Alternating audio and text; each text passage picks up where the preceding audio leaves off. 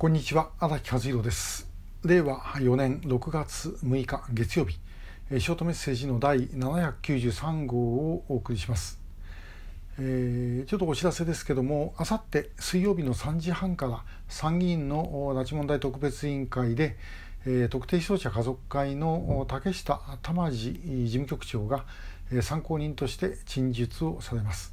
えー、この間衆議院ではあの調査会の村尾幹事長が陳述しましたけども今度参議院の方は特定視聴者家族会の竹下事務局長ということで、まあ、竹下さんはですね、えーまあ、非常に本当にあの能力のある方で、えー、元あの日本ガールスカウト協会の副会長などもされていてですね、まあ、本当しっかりした方で安心して、えー、見てられる方あなんていうと他の方は別にあの安心して見てられないわけではないんですね。えーまあ、あの特定視聴者家族会の方々は本当に、えー、みんなちゃんとした方です。えー、最初はあの特定失踪者の家族の関与っていうのはですね調査会できたもう最初の頃からあったんですけども我々としてはですねちょっとやっぱり前向きになれなかったというのはあまりにも数が多い上にそれぞれがですね状況が違いすぎていて、えー、これをまとめていくというのはとても大変だろうなと。で、えー、まあそれもし何かあのいろんなトラブル起きれば、えー、我々が対処しなきゃいけないんじゃないかというふうに思っていたんで、えー、まああのずっとまあ、後ろ向きだったんですね、えー、ですけども5年前、えー、できてみたらですね本当にあの逆に我々が助けていただいているという感じです。えーまあ、本当に皆さんそれで活躍しているしまた会ができたことで政府の方もですねこれに対応しなければいけなくなったということがあります、えー、やはりいろんな意味であのプラスになった。で、その特定視聴者家族会の幹事でもあります、え、藤田隆さん。えー、藤田進さんの弟さんですけどもの書かれた本もうすでに20先月の27日からあの書店に出ておりましてあの好評発売中です、えー、私も解説を書いてます。ご本人今ちょっと病床にありまして、えー、表に出て自分でですね売って回るってことはなかなかできませんので、まあ、我々代わりに、えー、やるしかありません。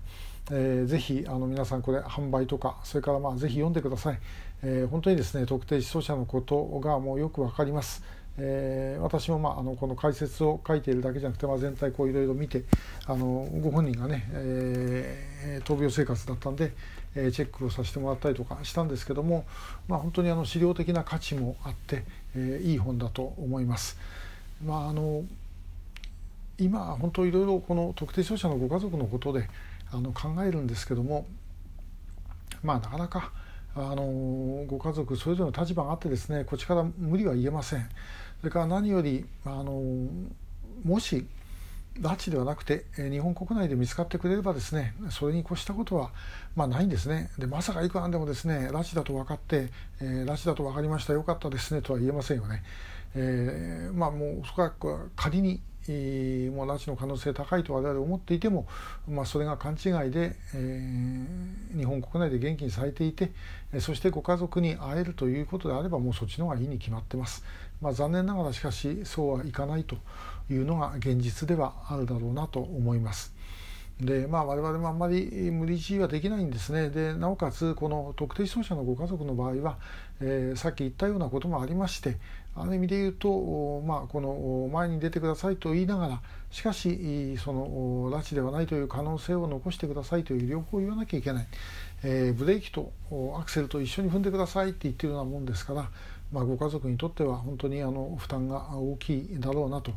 いうふうにいつも思ってます。それでもやっぱり前に出てやってくださってるご家族は本当ありがたいです。で、え、そのバックにはですねもう前に出たいんだけども出られないっていうご家族がたくさんおられるんですね。これはもうあの物理的に高齢になってしまって、えー、外へ出ていくことが難しい。え、あるいはもう亡くなってしまったとかですねそういうご家族がおられるんですけども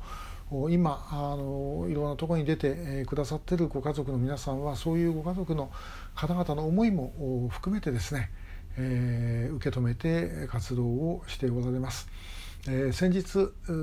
官邸の前であの訴えをしましてでその後記者会見もやりましたこれもあの私どものというか私のこのチャンネルにですねえー、載っけてありますのでその声をですねまた是非聞いてみていただきたいと思います。えー、それを広げていただくことでこの問題の深刻さというのは分かると思います。で官邸に向かってですねああやって、えー、訴えをしてもしかし全く何も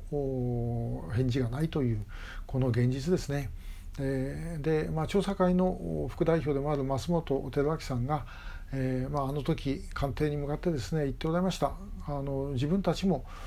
北朝鮮が認める前はその特定失踪者のご家族と同じ扱いだったと。しかしそれでも小渕総理はあった。